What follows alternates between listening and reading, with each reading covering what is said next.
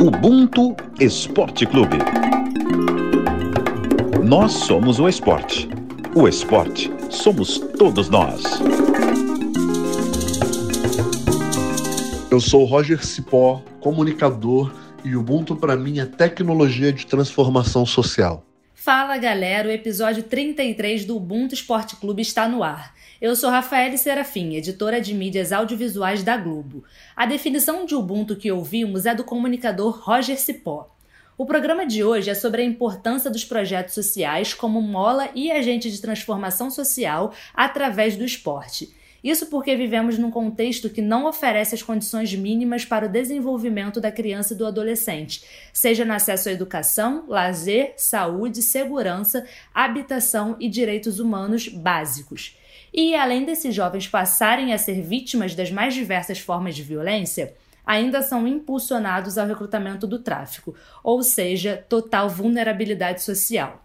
E para bater esse papo tão importante, conto com a minha irmã Denise Thomas Bastos, repórter do Esporte da Globo. Tudo bem, Dê? Tudo bem, um prazer falar sobre esse assunto. Eu que fui uma criança que cresci em projetos sociais, sei o quanto isso é importante, vai ser muito legal esse papo. Vamos nessa! Dia de estreia do meu irmão buntano Ronald Lincoln, produtor de reportagem do Esporte da Globo. Bem-vindo, Ronald. Valeu, Rafa. Bom dia, boa tarde, boa noite, pessoal uma honra também estar aqui podendo falar desse tema que também me atravessa bastante. E fechando a roda, o nosso convidado é o Jefferson Quirino, coordenador do projeto Favela Radical no Turano. Seja bem-vindo, Jefferson. Fala, Rafa.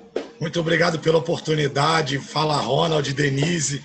Para mim é uma honra poder estar discutindo sobre esse assunto, porque eu, sou, eu coordeno um projeto social chamado Favela Radical e além de eu transformar a vida de dos nossos alunos, eu também transformo a minha vida todos os dias trabalhando com essa iniciativa. Perfeito. Bom, galera, no dia 1 de março nós escrevemos um texto no blog do Ubuntu Esporte Clube no GE. Globo em homenagem aos 84 anos de Aida dos Santos. Eu costumo dizer que Aida é um exemplo claro de como não devemos tratar nossos atletas. Aida foi a única mulher na delegação de Tóquio 64. Foi competir sem uniforme, sem calçado apropriado, sem treinador, sem intérprete no país cuja língua era completamente desconhecida e sem dinheiro para comer. E a gente conta muita história sobre a trajetória social dos nossos atletas, marcada na maioria das vezes por sofrimento, sacrifícios, mas com histórias de perseverança diante dos poucos recursos e oportunidades, diante de situação de total exclusão social em função da pobreza, mas que foram superadas através do esporte. A Ida conquistou o quarto lugar na competição, mas viver tudo que essa mulher viveu e ainda chegar a uma final olímpica é exceção e não a regra. A Ida fundou um instituto em Niterói para promover a inclusão social e cidadania por meio do atletismo e do vôlei. E Jefferson, como a gente já começou a falar, você é fruto de um projeto social, você coordena um projeto social. Queria que você contasse um pouquinho da história pra gente, da sua história e da história do Favela Radical. É, então, Rafa, é uma história até bem engraçada, né? Porque o, no início ali da minha juventude, final da minha infância, início da juventude, não tinham projetos sociais. Eu sou um fruto de um projeto social no qual eu criei. Né? Então, como eu havia dito antes, é, além de transformar a vida dos nossos alunos, a minha vida também é transformada diariamente através desse, dessa iniciativa. Hoje, a comunidade que a gente atende, ela, tem, ela, ela, é, é, ela tinha um histórico de violência em que hoje um dos principais objetivos que a gente tem é exatamente esse, de combate à vulnerabilidade social, de desocupação das páginas policiais, para que a gente consiga pavimentar uma estrada para que as próximas gerações contem histórias como essa que você acabou de contar de uma atleta que teve que viajar sem o equipamento necessário, sem o uniforme necessário, mas que foi lá e ganhou. E aí que nossas histórias sejam diferentes das que são comuns de a gente escutar hoje em dia. História de quem superou a fome, história de quem superou a violência, história de quem esteve exposto à vulnerabilidade social e os assédios do tráfico.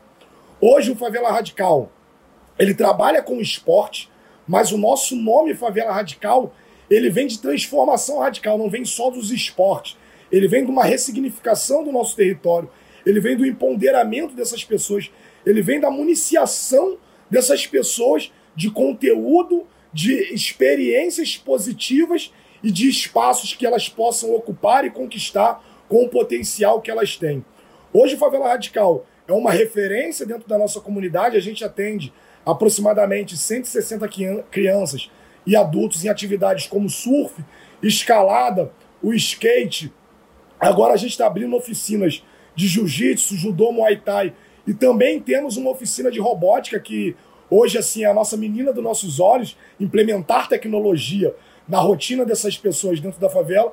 E também temos uma oficina de programação que a gente imagina que é como se fosse uma oficina de qualificação profissional, de antecipação de uma demanda que a gente sabe que vai acontecer agora num futuro bem próximo, das profissões se tornando cada vez mais tecnológicas.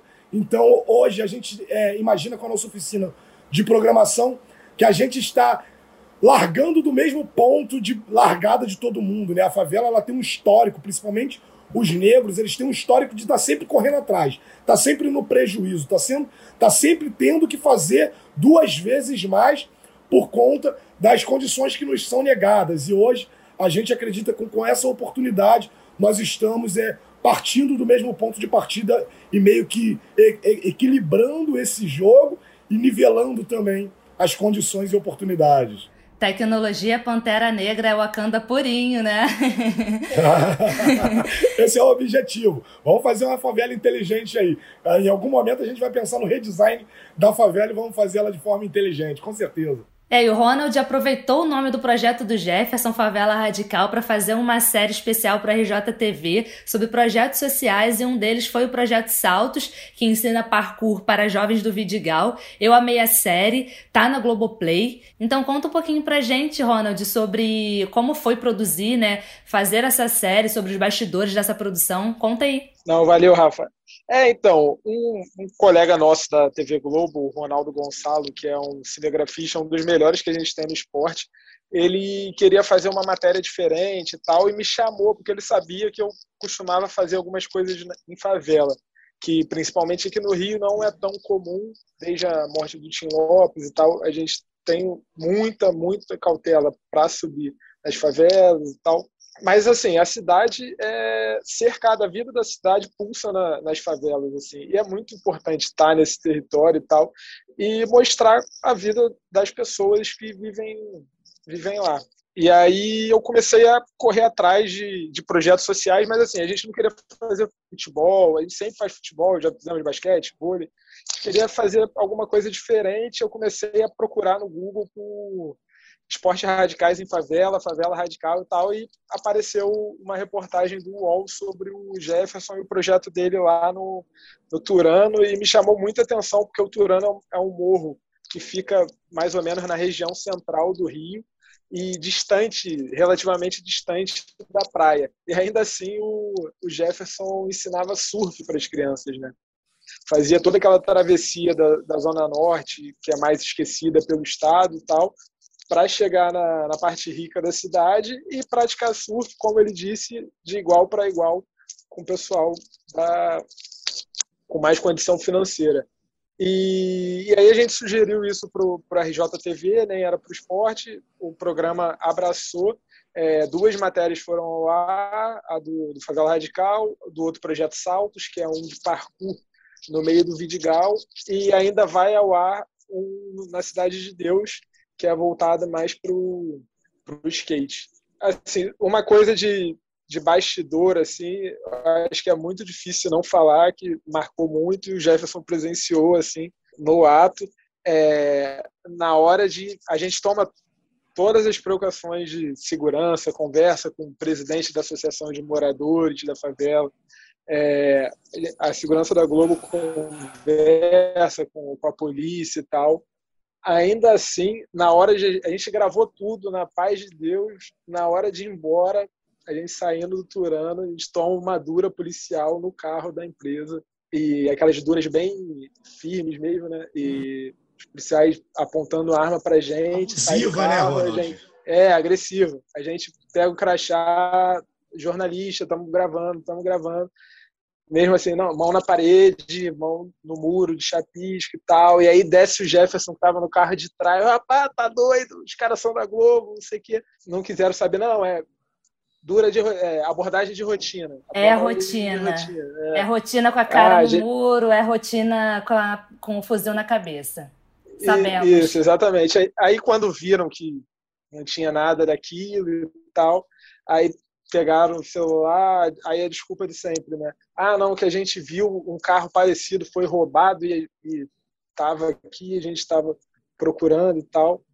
Mas, enfim, é, a reflexão que eu tirei disso é a importância que tem a gente ir nas favelas, mostrar a vida das pessoas, porque é assim que acontece com as pessoas da, das favelas. Né? Eu sou criado, nascido e criado em uma favela aqui do Rio, e isso me acontece na rua, quando eu não estou trabalhando, até com alguma frequência, mais do que eu gostaria, muito mais.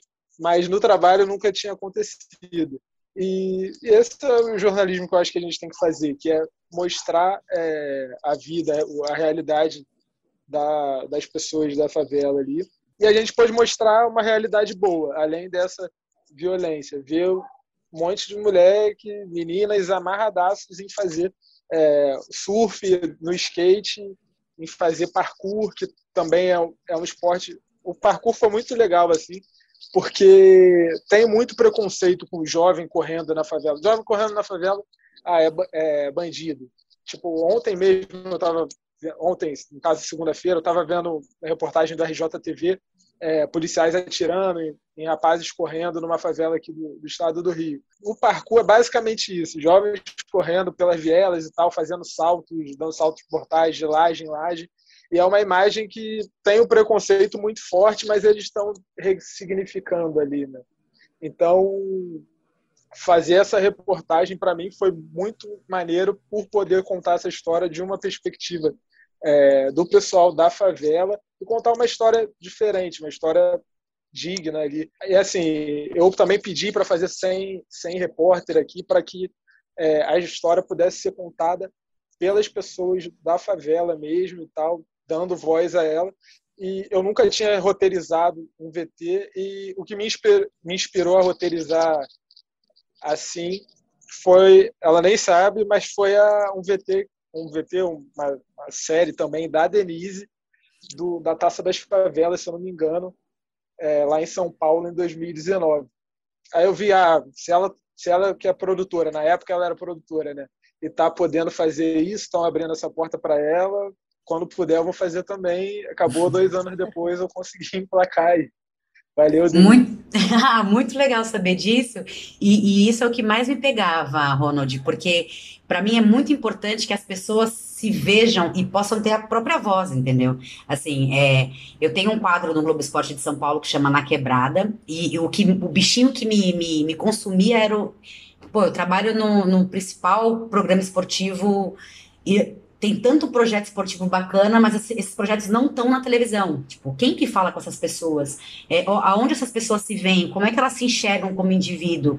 Então, eu acho que abrir essa porta e deixar eles falarem né, do jeito que eles falam, na gíria, é, enfim, e, e do jeitinho deles mesmo, como, é, como a vida é, é o mais importante. Achei muito legal você citar a Taça das Favelas, que foi um projeto sensacional. É, eu estava na produção ainda, eu fui 10 anos produtora e a taça foi uma coisa que me abriu a cabeça, assim, e eu consegui roteirizar e fazer um monte de coisa bacana, dando voz para as pessoas. E ali eles falaram: Cara, você não quer ir pro vídeo? É, você, você consegue ter uma linguagem bacana, não quer ir pro vídeo e tal? E eu fui, acabei indo, tô um ano e meio na reportagem, mas às vezes eu ainda acho que, que deixar as pessoas falarem é muito melhor do que se eu estou falando, sabe assim? Porque eu acho que, principalmente na periferia, a gente tem que dar voz. É muito bacana o Jefferson falando que ele aprende muito, né, no projeto dele, que além de ensinar, ele aprende muito. É, eu entrevistei várias pessoas, fiz várias matérias no Na Quebrada já, e os líderes é, dos projetos são os que mais aprendem. É, é, a, a, o que eles contam de experiência. Então, por exemplo, o Sidney, que tem um projeto de jiu-jitsu no Capão Redondo, ele era ligado ao tráfico, ele era dependente químico, ele fez mil coisas, enfim, muito ruins para ele, para a família dele, e o jiu-jitsu resgatou ele.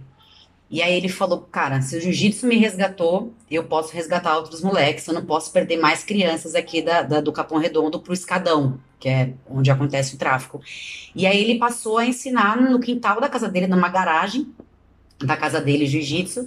E aí tem alunos que passaram a enxergar o bairro com uma outra perspectiva. Então, assim, você vai conversar com as crianças, as crianças falam, ó, oh, eu não sei o que eu faria se não fosse jiu-jitsu, se não fosse o Sidney, porque amigos meus da, escola, meus da escola já, já, enfim, estão ligados no tráfico, já foram presos, as meninas já têm dois, três filhos, assim, elas não têm uma outra perspectiva. E o esporte me deu isso. Então, independentemente do alto rendimento, deles saírem dali, é, como a Aida, que foi para uma Olimpíada, eu acho que o crescimento consciente, o que eles acabam aprendendo dentro desses projetos sociais, é o mais importante. Não, e o Ronald falou sobre a prática do parkour na favela, da molecada correndo, e foi a primeira coisa que eu pensei, gente nessa molecada pulando de telhado em telhado, correndo pelas vielas, porque aqui preto abaixa a cabeça, faz tudo que mandam e ainda morre. Guarda-chuva e furadeira são confundidos com fuzil. Então me bateu um nervoso mesmo e foi inevitável não pensar nos riscos. Mas Nesse mesmo vídeo sobre o parkour, um dos alunos do projeto Saltos, o Brian Veras, ele diz uma coisa que mexeu muito comigo. Ele disse que tinha crise de ansiedade e que fazendo parkour conseguiu controlar isso. E cara, é tudo tão cruel porque a nós, pessoas pretas que cresceram nos subúrbios e periferias, é negado o direito inclusive de ter saúde mental, porque a gente cresce ouvindo que isso é frescura, que pobre não tem tempo para ter doença de rico. E se diz doença de rico porque pobre não tem acesso livre né, à terapia ou a qualquer tipo de tratamento. E são muitos relatos de profissionais do esporte, de atletas e ex-atletas, dizendo o quão importante também é essa prática na parte psíquica, comportamental, disciplinar. Quantos e quantos já disseram pra gente várias vezes que eram agressivos ou introvertidos e que o esporte moldou essas questões, né? Brian é um atleta muito bom, assim, é, em uma das gravações lá do com Favela Radical e tal, com o pessoal do, do Turana na, na praia, o Brian, por acaso, estava na praia no mesmo dia fazendo saltos mortais ali. E ele é muito jovem e é bastante promissor.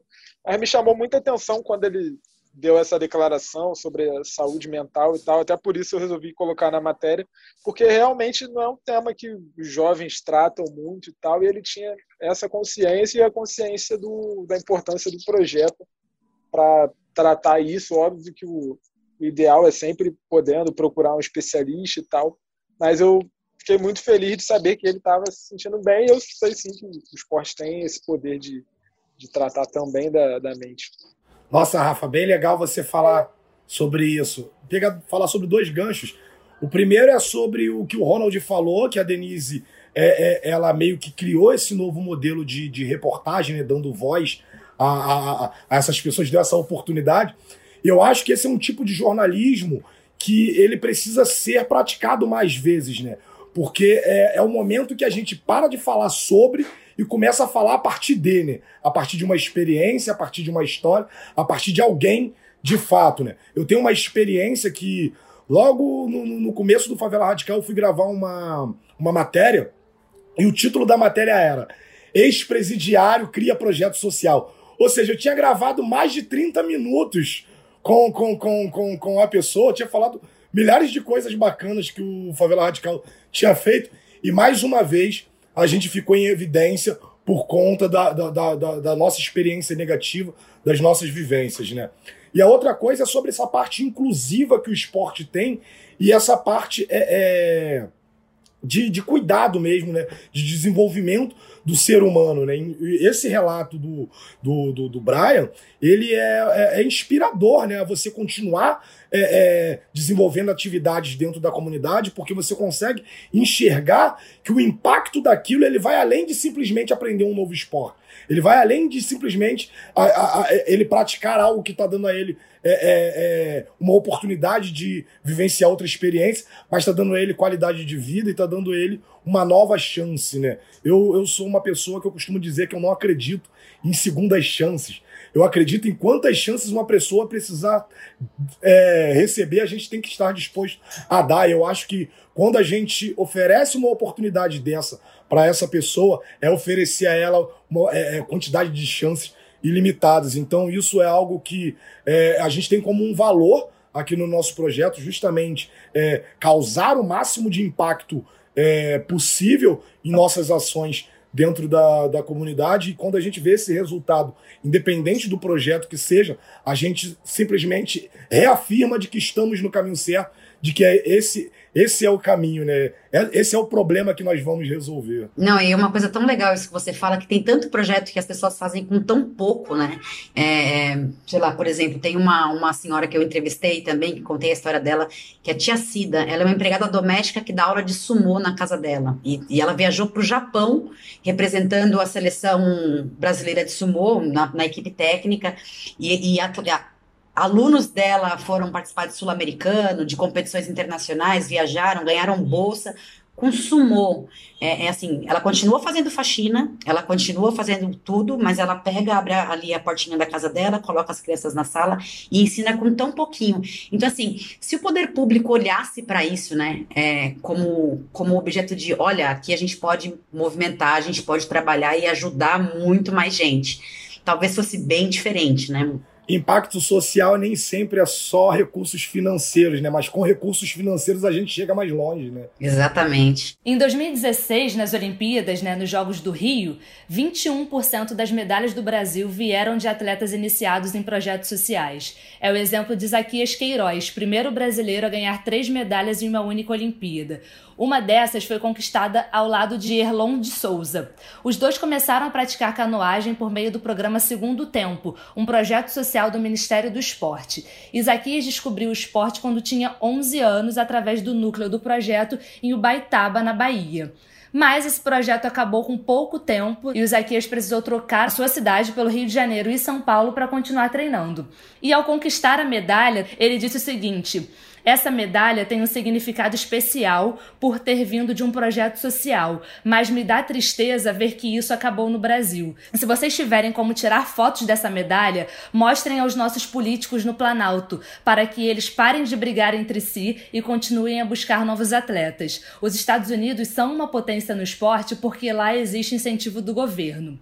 E aí, assim, isso me marcou muito, porque é isso, assim, né? A gente acabou de falar que se faz projeto com tão pouco, é muito da entrega, mas a gente também sabe que precisa de incentivo, de grana para a pessoa comprar equipamento e dar continuidade ao projeto. E a Rafaela Silva, que também é, é bastante conhecida, né? Ela foi a nossa primeira medalha de ouro no é, Rio 2016 e a judoca foi iniciada no Instituto Reação, que é um projeto do ex-judoca Flávio Canto no Rio de Janeiro. São dois grandes exemplos assim que a gente traz para falar mais e para tentar buscar esse incentivo aos projetos sociais, né? É, é até legal você ter falado de Isaquias, porque foi quando eu entrei no, no Sport TV, eu vim para co cobrir a Olimpíada e, e fiquei deslocado para fazer é, remo e depois canoagem. Então eu vi todas as corridas, todas as disputas do Isaquias e quando ele terminou com a penca de medalhas, é, a gente foi para o Baitaba, para essa cidade dele, para mostrar que fazia dele aquele campeão e tal, e a festa da cidade com a, com a chegada dele. E realmente era meio chocante assim chegar lá em Baitaba, ver que o, toda a estrutura da escola de canoagem lá no Rio das Contas era um casebre com um teto meio com os telhados meio quebrados, assim, bem precário mesmo, com uma penca de canoas, assim, guardadas, assim, organizadas na medida do possível, mas a estrutura não permitia que aquilo ficasse muito bem organizado. A molecada chegava para treinar, assim, de, os meninos de short, sem camisa, e descalços, as meninas com a roupa mais simples possível, às vezes não tinha comida e o projeto era que forneciam um lanche com com algumas ajudas, a, a técnica do projeto, que foi colega assim do, do Isaquias, eu acho que até um pouco mais velha que ele tal, é, conseguia é, tirar meninos dali na raça e, ela, e era engraçado que ela me apontava, ah, tá vendo aquele ali? Um menino muito simples, franzino. Então, ele tá disputa, vai disputar o sul-americano no Chile. Ah, tá vendo aquela menina? Ah, foi campeã brasileira, assim. Tipo, um projeto é, de estrutura tão precária assim, física, tipo, desenvolver muitos talentos e mesmo sem, sem condições. E aí teve uma grande polêmica na época porque acho que o governo do estado da Bahia tentou meio que tirar uma onda assim, que tinha é, campeões e tal. O Robson Conceição do boxe também tinha saído da Bahia e tal. Mas depois dessas críticas do, do Isaquias e tal, acho que até do Robson também, eles prometeram fazer reformas e tal, melhorar a infraestrutura do lugar.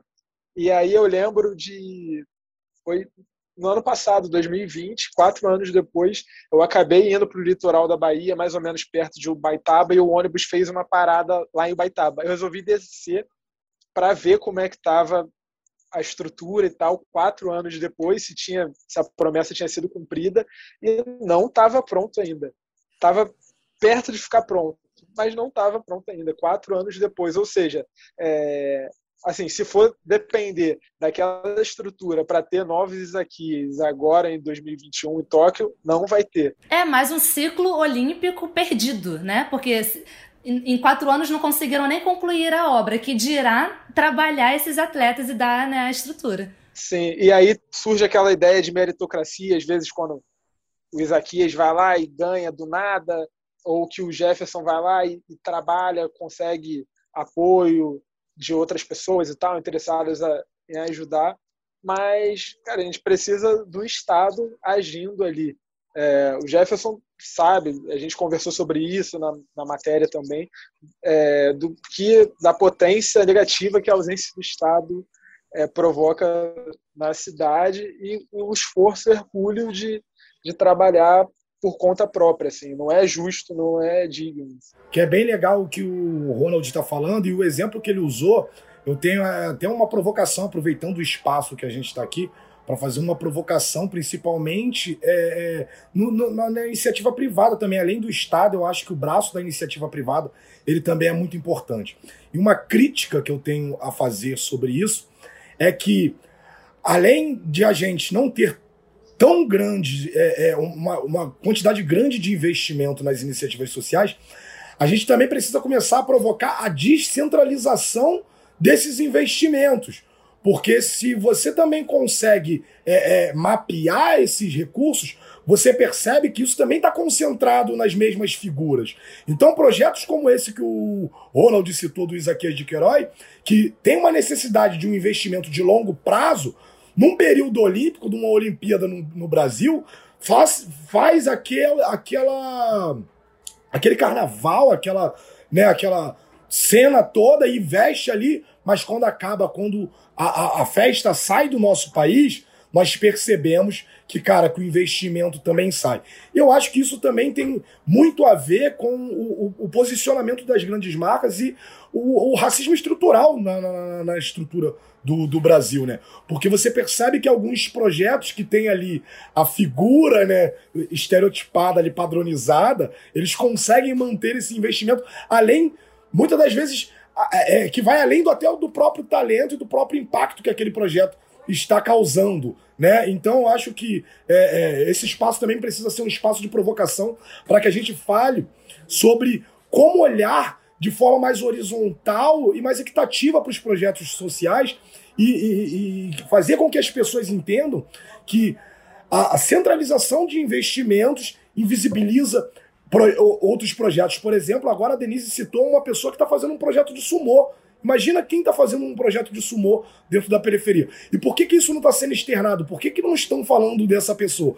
Por que, que se essa pessoa fosse uma pessoa que estivesse liderando esse projeto e que morasse no Morumbi ou que morasse aqui no Leblon, esse projeto estaria nas grandes pautas dos principais jornais do país. Uma das coisas que eu falei com o Ronald aqui no, quando ele veio gravar aqui no Turano era: eu quero que o Turano seja mais conhecido que a Rocinha. Que uma pessoa possa chegar no Japão e perguntar se conhece alguma favela no, no Rio de Janeiro e fala que conhece o Turano. E não fala que conhece a Rocinha, sabe? Por conta dessa.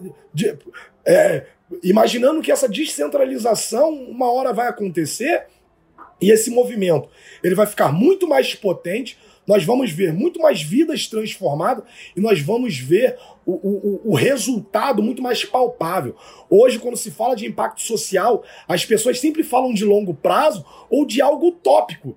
E, na verdade, nós que estamos aqui na ponta, a gente enxerga isso desde sempre. A gente já tem esses resultados do lado da nossa casa, é, é, nos nossos vizinhos, na nossa vida, no, nos nossos colaboradores. Então, acho que é, é, é um complemento do, acho que, do que o, o Ronald está falando, mas eu também gostaria de aproveitar esse espaço para fazer essa provocação para que essas pessoas comecem a pensar nisso também, sabe? É, é bem legal quando você fala de uma organização grande, cara, mas tem uma porção de gente em organizações pequenas que precisam dessa visibilidade, que precisam desse apoio, que precisam dessa doação, que é muito mais do que recursos, que é o nosso tempo, é, a nossa, é, é, é o nosso conhecimento, as nossas experiências, sabe? É, é, muito o que eu tento fazer com, com uma quebrada aqui, porque São Paulo é muito grande, né? E nós temos duas grandes favelas, que é o Paraisópolis e o Heliópolis, são as maiores favelas aqui. E essas duas favelas recebem muitos apoios, projetos, uh, orçamentos, enfim. Só que, por exemplo, eu, eu fiz um, um projeto acompanhei um projeto chamado Perifeminas, que fica a quase 70 quilômetros do centro de São Paulo, no extremo, perto de Aldeia de Índio, muito, muito, muito, muito longe.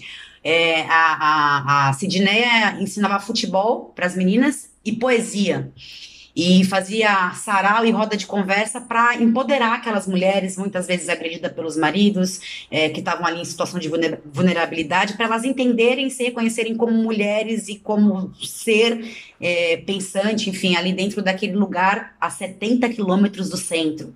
É, é enfim, essa matéria foi uma das primeiras que eu fiz em 2018, 17 para 18. Depois disso, não dizendo, mas querendo ou não, a Globo é uma grande, um grande canal. Então, assim, depois disso, ela participou de várias outras coisas. Ela conseguiu é, é, orçamento, ela conseguiu ajuda para o projeto dela, outros projetos também. Então, assim, essa, esse papel nosso na mídia é fundamental, de achar esse, esse, igual o Ronald falou que deu um Google lá e achou o teu projeto, Favela Radical. Então, assim, o nosso trabalho é de formiguinha também, porque como é que você acha a Tia Cida no Sumô? Como é que você acha esses projetos pequenos? Quem está divulgando esse projeto? Não sei se de repente a, a, seria muito legal, óbvio, a própria favela ter um, um, trabalho de comunicação dentro da favela, mas isso é uma outra proposta, seria sensacional. Mas enfim, para isso chegar na mídia, também é difícil. Então, assim, é um trabalho nosso de formiga, mas que é essencial para poder dar voz para essa galera. É, e até buscando para fazer esse, pro, esse programa, porque o Ubuntu Esporte Clube, em vários episódios, a gente traz projetos sociais. Então, quando a gente falou sobre esportes radicais, a gente trouxe alguns projetos sociais. Tem até o Esqui na Rua em São Paulo, que já levou atletas para Sochi nas Olimpíadas de Inverno em 2018. Então, assim, tem vários projetos que a gente tenta trazer de acordo com cada tema. Mas isso porque alguém é, de dentro do Ubuntu conhece, já ouviu falar e aí a gente consegue trazer. Eu fui tentar dar uma busca sobre projetos sociais e aí, assim, só aparece basicamente os projetos que são de iniciativa de atletas ou ex-atletas. Então, o Instituto Neymar vai aparecer, os projetos Jorginho, do Cafu, sabe? Todo, assim, quem é famoso tem o seu projeto mais ali na vitrine, né? Então são os projetos, quando a gente é, dá uma pesquisada, são os que aparecem primeiro. É, até o Instituto Reação é um né, dos mais famosos é, aqui no Brasil, aqui no Rio principalmente. Então, isso acontece muito, assim, a gente tentar fazer esse canal mesmo, acho que é, que é o essencial. Sobre isso, eu cresci na, na favela do Jacarezinho, aqui no Rio, que é uma favela que também é muito atravessada por violência, toda todo momento. Hoje mesmo estava na mídia por causa de, de operação policial, de mandado de, de prisão em cima de DJ de funk e tal, que eu acho um absurdo também. E eu era uma criança que sonhava em ser jogador de futebol e fazia parte de um projeto social na raça também. O meu técnico lá do futebol, ele era gari comunitário e juntava uma molecada assim e levava para o campo e treinava quando ele podia e sempre depois do horário dele de trabalho, né? Então ele varria primeiro e depois ia treinar a gente. E aí sempre que podia ele também levava alguns meninos para o clube e tal, mas era era uma missão quase impossível. Meu pai era muito rígido comigo e tal, não dá, ele foi um jogador frustrado também, então não me deixava, não me deixou muito sonhar com isso, me botou para estudar. Mas é, a disciplina, todo, todo conhecimento que eu aprendi no, no futebol e tal, eu acho que me influenciou muito para chegar aqui hoje no, como produtor do Globo Esporte. Antes eu trabalhei no, no Estadão, no, Estado, no, Jornal Estado de São Paulo, trabalhei para a Folha de São Paulo, para o UOL, grandes veículos do, do Brasil e tal. Mas o, eu acho que a sementinha veio ali naquele projeto social, é uma coisa que o Jefferson falou, outros coordenadores de projeto me falaram, que o objetivo ali é criar talvez atletas de renome, sim, mas o principal é criar cidadãos ali é, que convivam bem na, na sociedade.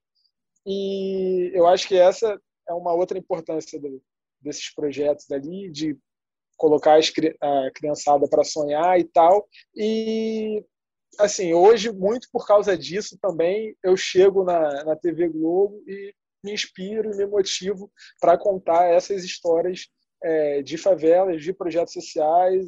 Antes de ontem mesmo, eu estava na Vila Vintém, que é na Zona Oeste, tipo, um dos extremos do Rio aqui, para falar de um outro projeto lá de futebol, futebol feminino e tal. E, e, é isso, assim, eu acho que é essa a importância de a gente estar tá aqui também ocupando esse espaço, porque se, porque se a gente não chegar para falar, fica um pouco difícil também. Cara, vou só acrescentar uma história que me atravessa, muito parecida com a do Ronald, e a gente já trocou essa ideia, porque eu fiz parte de um time assim também de bairro, sabe, de projeto social de uma ex-goleira que não, assim, era amadora, não teve sucesso no profissional e aí ela criou, viu que a gente jogava bola na rua, eu e as minhas amigas, e ela também conhecia uma galera que estava sem clube, que nessa coisa de peneira, que as coisas não aconteciam, meninas, mulheres, meninas na época extremamente talentosas e que não, que não é o meu caso, tá? Eu não sou a parte talentosa, sou a parte que jogava na rua. ah, não é o que eu escuto aqui depois não.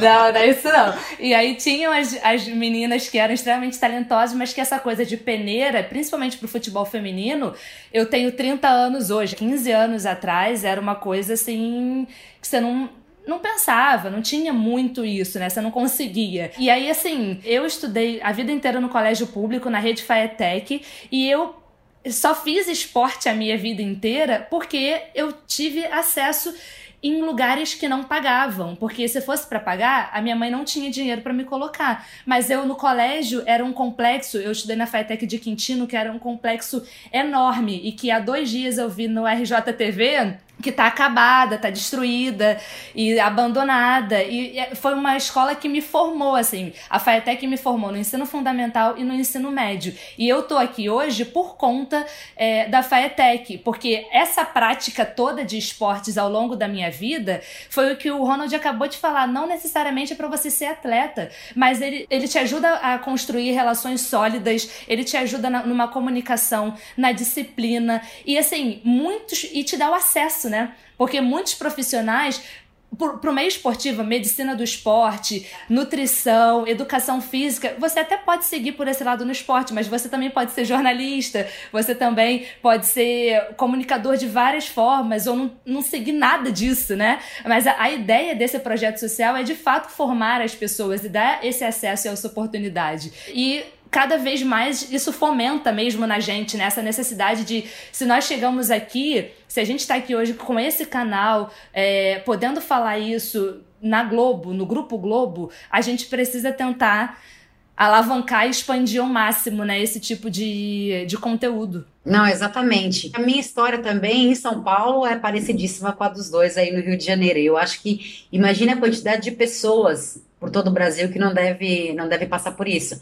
Estudei em escola pública, jogava futebol e handball na escola. Tinha o tio Didi, que era um tiozinho que cuidava de uma quadra, dava aula de capoeira, música e futebol. E eu tava lá socada fazendo qualquer coisa só para não, não, não, não, não fazer nada, entendeu? Porque eu nunca gostei de não fazer nada. Então, o fato de você se formar dentro de, de, dessas comunidades mesmo, que acaba virando uma comunidade ali, né? É o teu time de handball, de futebol, de, de capoeira, não sei nem da estrelinha, a U, né, que chama na capoeira, sempre fui péssima. Mas eu tava ali, entendeu? Eu tava ali, eu tava tocando birimbau, eu tava no meio, eu tava vendo outras coisas que não a violência, que não o cara morto na esquina, que, enfim, eu abri a minha cabeça. E o fato de ter me formado, é, o ensino fundamental e médio, numa escola pública, enxergado também várias coisas que teoricamente estão erradas, né? Mas foi o que me trouxe até a TV Globo. É, é, eu entrei na Globo como jovem cidadã, eu tinha 16 anos e eu fazia parte de um. Na escola eu fazia coral, eu era da fanfarra, eu era do futebol, eu, era, eu fazia tudo.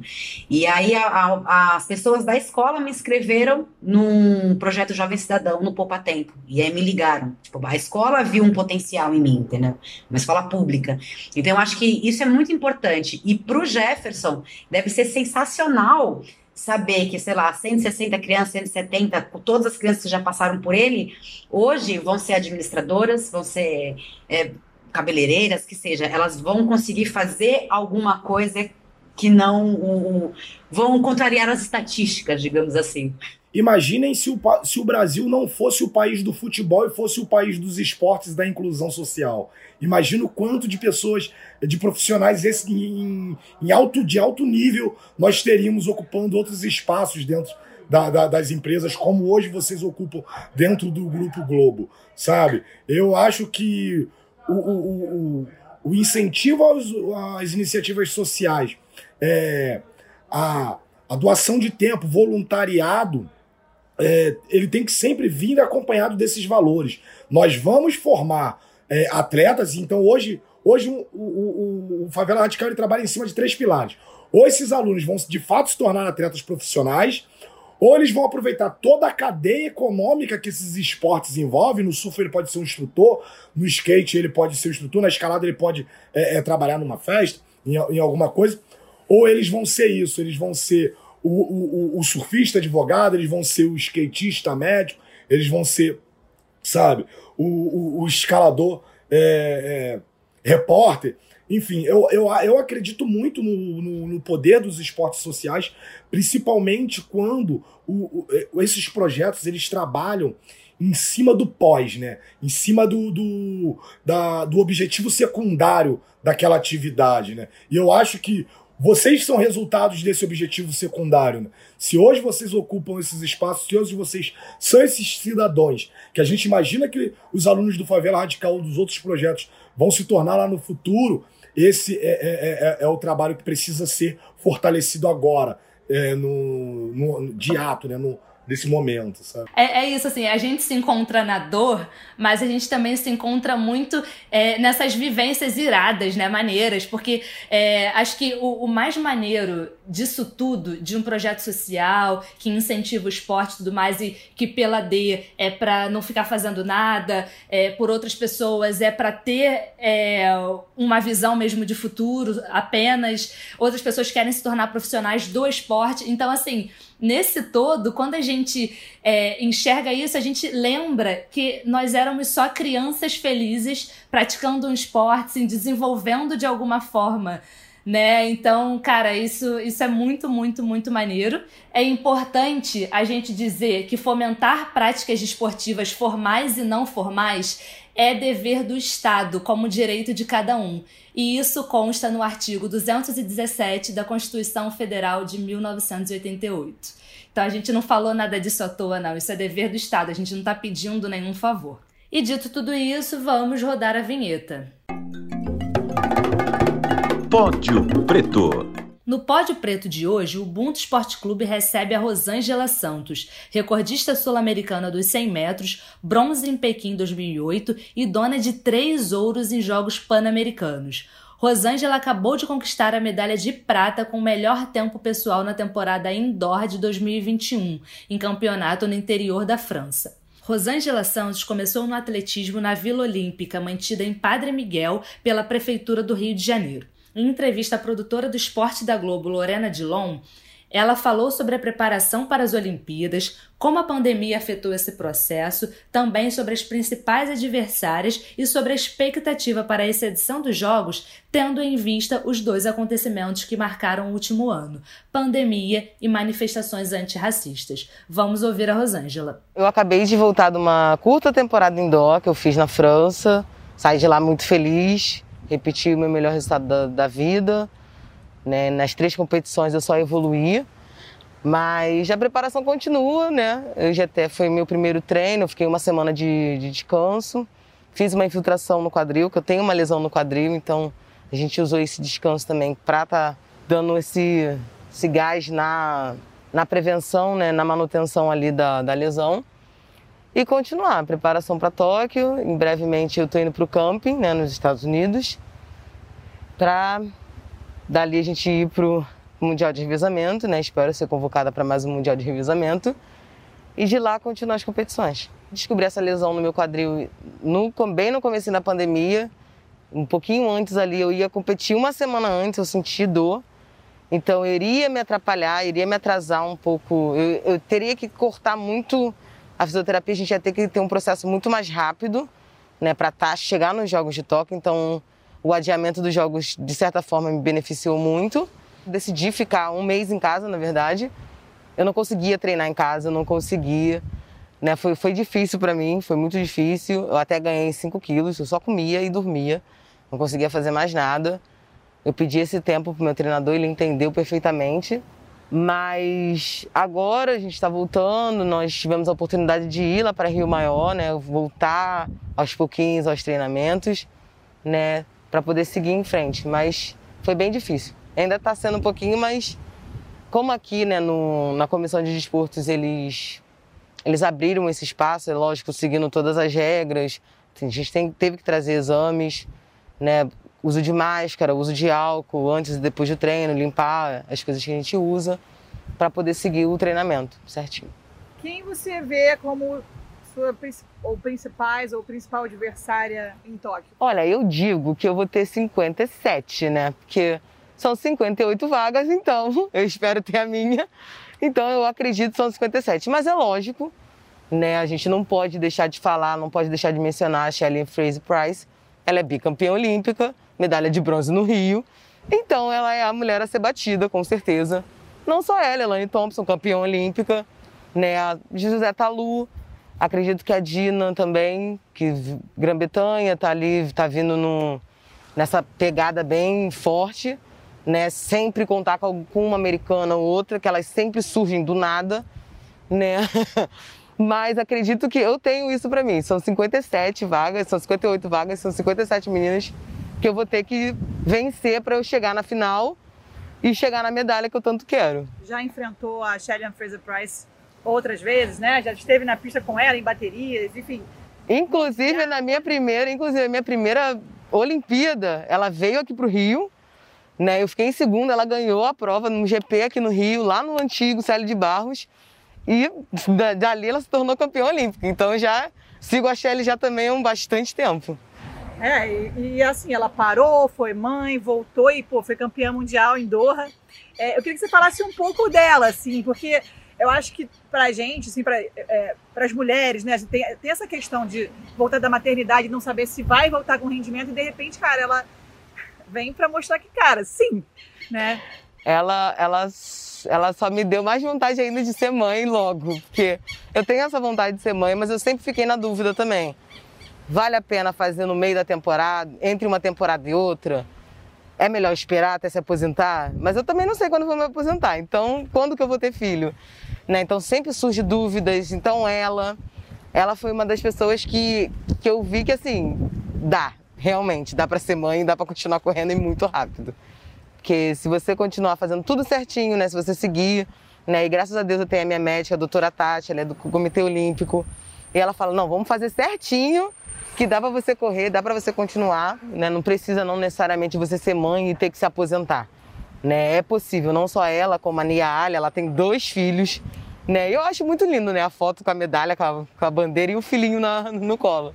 Então espero ter uma também. Eu sei que para eu ganhar o ouro eu vou ter que ganhar dela, porque dificilmente ela não vai estar na final, tem que acontecer uma coisa muito espetacular com ela. Né? Ela é uma atleta muito constante nesses últimos 10, 13 anos que eu acompanho ela.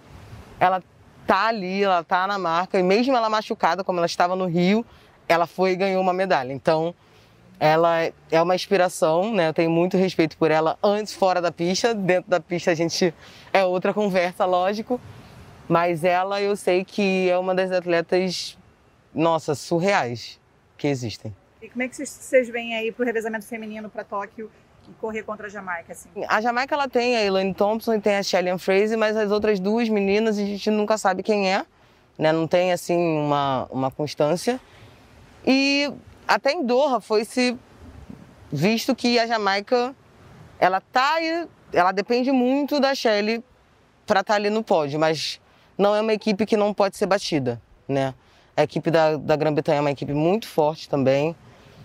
A própria equipe dos Estados Unidos e a Alemanha. São as equipes que a gente mais se preocupa, né? São as equipes que a gente precisa bater. Mas eu digo, eu tento passar sempre para as meninas que nós temos que colocar uma meta de tempo. Não pensar no time, porque o time pode acontecer, pode não acontecer. Porque pode calhar da Jamaica ir para a final, pode calhar dos Estados Unidos ir para a final ou não. Então, a gente tem que pensar na gente. Quanto que a gente precisa correr para estar tá na final para ganhar a medalha? Esse número é 41 segundos. 41 alguma coisa, a gente chega na final, na final a gente chega na medalha. É isso que a gente precisa fazer. É, é essa consciência que a gente precisa ter. Como eu tenho a minha consciência de que é 10,90, eu preciso ir para a final. 10,70 ganho uma medalha. Não sei qual a cor, mas ganho uma medalha. Como é que você imaginaria aí essa, essa final feminina dos 100 metros? Se você pudesse Nossa. Aí, chutar ali ó, com quem você corre do seu lado e. Olha, se eu pudesse, não sei. eu acho que vai estar eu, a Shelly, Elaine, Talu, ela sempre está ali numa final.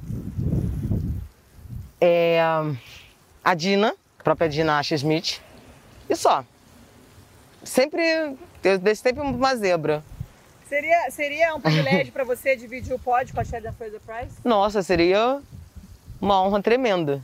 Que tudo que né, eu vivi, tudo que eu tenho batalhado e ela tá sempre ali também, então dividir o pódio com ela, ela estando mais baixo que eu seria melhor, né? Mas dividir o pódio seria, seria muito bom. São jogos marcados pela pandemia e pelas manifestações antirracistas. Uhum. Assim, qual é a tua expectativa em relação a esses dois marcos? A expectativa é de que realmente aconteça né, os jogos, né? Ainda estou muito apreensiva de ter ou não ter, por causa da questão da vacina, questão de público, vai ter público, não vai ter público, né? Eu espero que tenha, essa é a minha primeira expectativa. E com questão das, das manifestações, se acontecerem, eu, eu espero né, que o comitê não tome a, a providência que ele sempre toma, já que é punir o atleta. O atleta ele tem sua liberdade de expressão, né, tudo, lógico, de forma educada, não precisa né, extrapolar, mas que o atleta não seja punido por isso, porque nós temos sim o direito de falar e por que não usar né, esse que nós precisamos de respeito e é isso. E fica a nossa torcida para o sucesso da Rosângela em Tóquio. Galera, o episódio 33 do Ubuntu Esporte Clube fica por aqui. Um beijo e até semana que vem.